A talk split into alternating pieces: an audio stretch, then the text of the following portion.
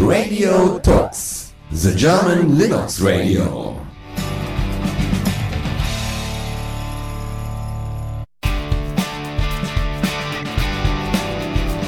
So, da sind wir wieder bei gefühlten 13 Uhr.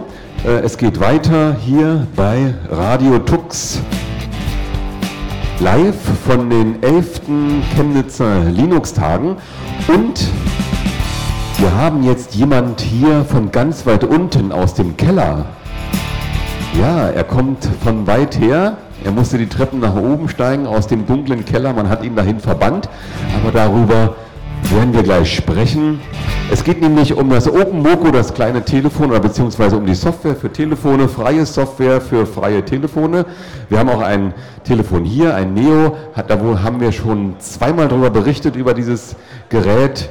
Ähm, aber heute ging es darum, äh, dass dafür etwas programmiert werden sollte. Also die Leute wollten hier auf, der, äh, auf den Computertagen wollten sie aktiv werden und für dieses OpenMoko etwas programmieren. Und der Mirko Lindner ist hier. Du hast die ganze Sache initiiert.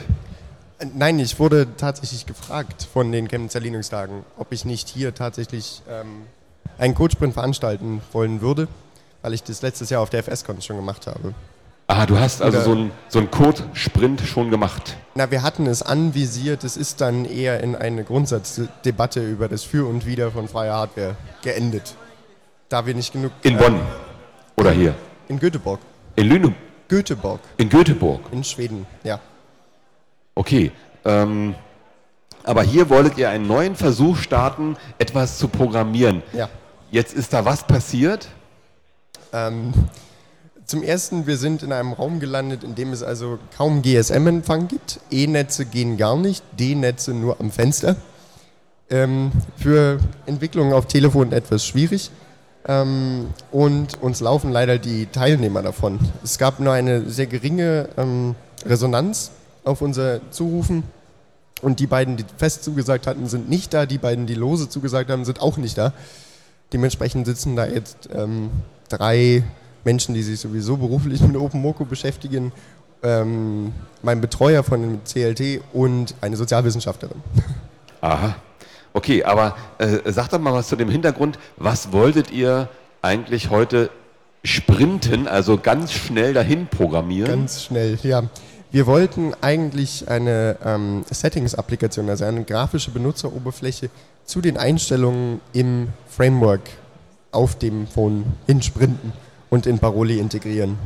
Aha. So dass man also sein WLAN komfortabel ein- und ausschalten kann, konfigurieren kann. Das gleiche für GPS, ähm, Edge, GPS, ähm, Lautstärke Einstellungen, Suspend Time, was auch immer. Alles das sollte also eigentlich heute entstehen, innerhalb von wenigen Stunden. Okay, aber wenn keiner, kein Programmierer anwesend ist, müsste man, ja. Na, es sind, ja, nicht. es sind ja drei Programmierer anwesend. Das Problem ist halt nur, dass das eine der Mickey Lauer ist, der ja ähm, die ganze ähm, DBAS-Infrastruktur, die wir dafür bräuchten, die ist ja schon vorhanden, die hat ja also schon fertig. Ähm, der wird sich also nicht mit Paroli beschäftigen. Ähm, und dann ist noch der Angus da, unser Distro-Maintainer. Der wird auch nicht sich hinsetzen und das Ganze also ähm, fertig machen, weil das auch nicht seine Aufgabe ist, sondern es wäre halt nur meine Aufgabe. Aber alleine diese Applikation mal eben hinzusprinten innerhalb weniger Stunden, das ist nicht machbar, weil sie halt doch etwas komplexer ist als Ja. eine einfache, ich rufe jemanden an Applikation. Okay. Ähm, aber ihr seid da dann trotzdem in eine Diskussion verfallen und habt ähm, ein paar Sachen ausdiskutiert und neu äh, erfahren. Was habt ihr so untereinander herausbekommen? Also das eine Interessante, äh, was ja bekannt ist, das, womit wir immer Probleme haben, ist ja die Lautstärke beim Telefonieren mit einem, äh, mit einem unserer Geräte. Und wir dachten, wir hätten dieses Problem jetzt gelöst. Und ich habe das in, in Schweden, wo ich zurzeit ähm, wohne, auch mehrfach getestet. Und da funktioniert es tatsächlich einwandfrei. Ich kann die Lautstärke ändern, dann ist es laut genug. Ich verstehe alles. Hier funktioniert es nicht. Es ist einfach zu leise. Und wir nehmen jetzt mal an, dass es die, die Netzbetreiber sind, ähm, die selber die Lautstärke runterregeln. Und dadurch verlieren wir also die Möglichkeit, tatsächlich zu verstehen, wenn jemand mit uns redet.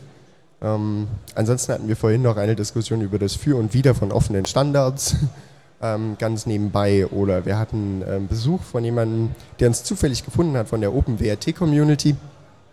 und ähm, haben über Optimierungen gesprochen und was ähm, Paroli und auch das Framework tun könnten, um selber mehr offene Standards anzuwenden. Dass wir also selber diesen Schritt gehen und sozusagen ähm, als erste zum Beispiel, das ist ein konkretes Beispiel bei die UCI, ähm, ach Gott, da gab es so einen schönen Begriff für.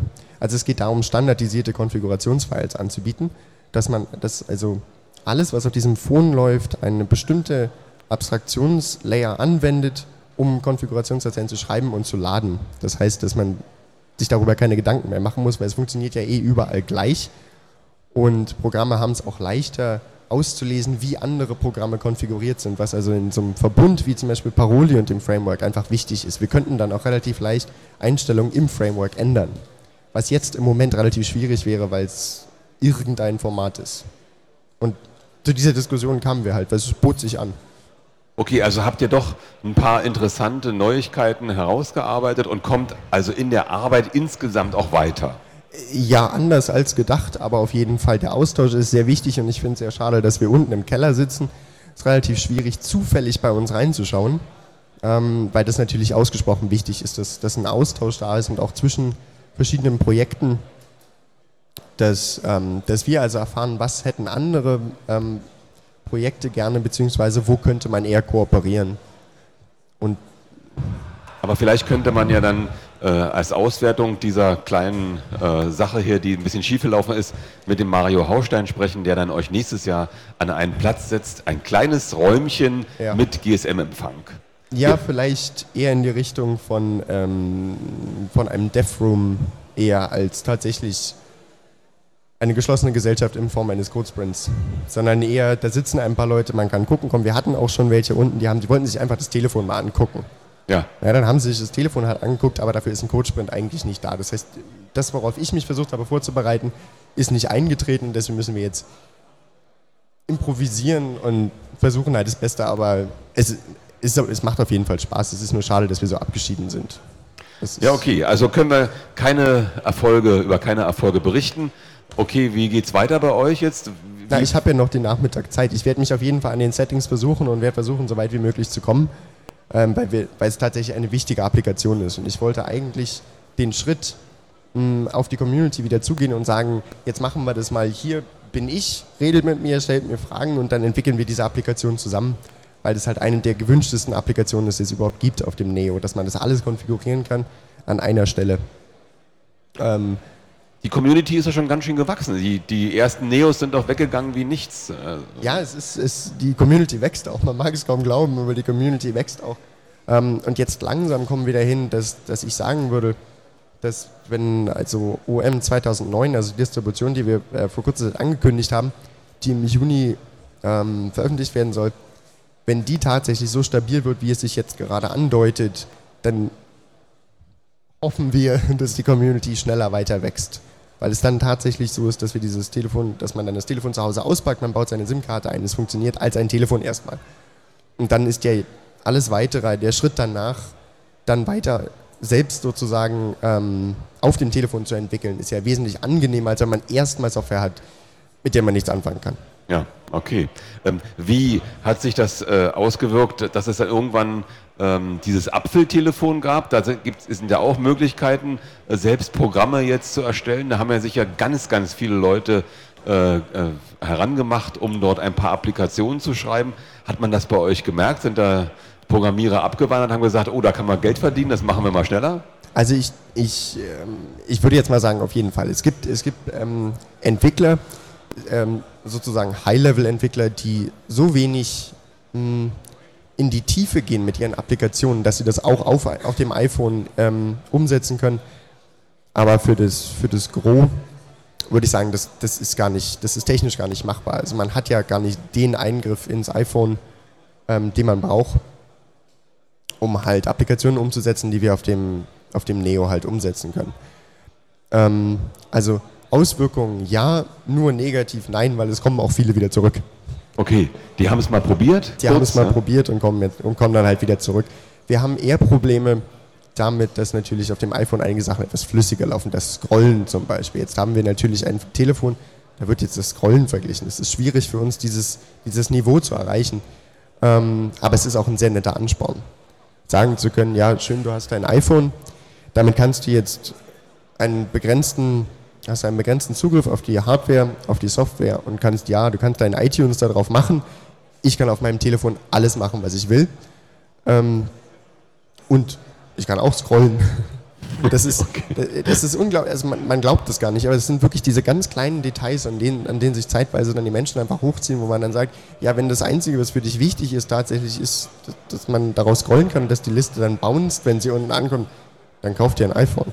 Das ist für mich nicht das Wichtige. Also das ist, ähm wenn man teuer telefonieren will, dann kann man das damit wunderbar realisieren. Ja. Finde ich. Das also.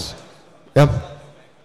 Ähm, also von daher, das ist einfach, also der Vergleich hinkt. Das sind, das sind zwei Telefone, die unterschiedliche Ziele haben ähm, und unterschiedliche Auswirkungen. Natürlich hat das iPhone eine Auswirkung, aber ähm, ich würde nicht sagen, dass es direkt auf die Menschen zugeht, die, die tatsächlich bei OpenMoko aktiv sind und die mit OpenMoko oder OpenMoko wachsen lassen. Die betrifft es gar nicht. Also ihr habt keine Angst, es geht weiter, ihr, Na, ihr macht auch weiter und ja. Na aber. Wunderbar. Danke, dass du da warst. Geh wieder runter in den Keller. Ne? ich meine, ich glaube, jetzt gibt es Mach das Licht an und dann wird es schon gehen. Dankeschön. Danke an Mirko Lindner von dem Open Moco Code Sprinting hier auf den 11. Chemnitzer Linux-Tagen. Wir machen erstmal weiter mit etwas Musik und melden uns gleich wieder.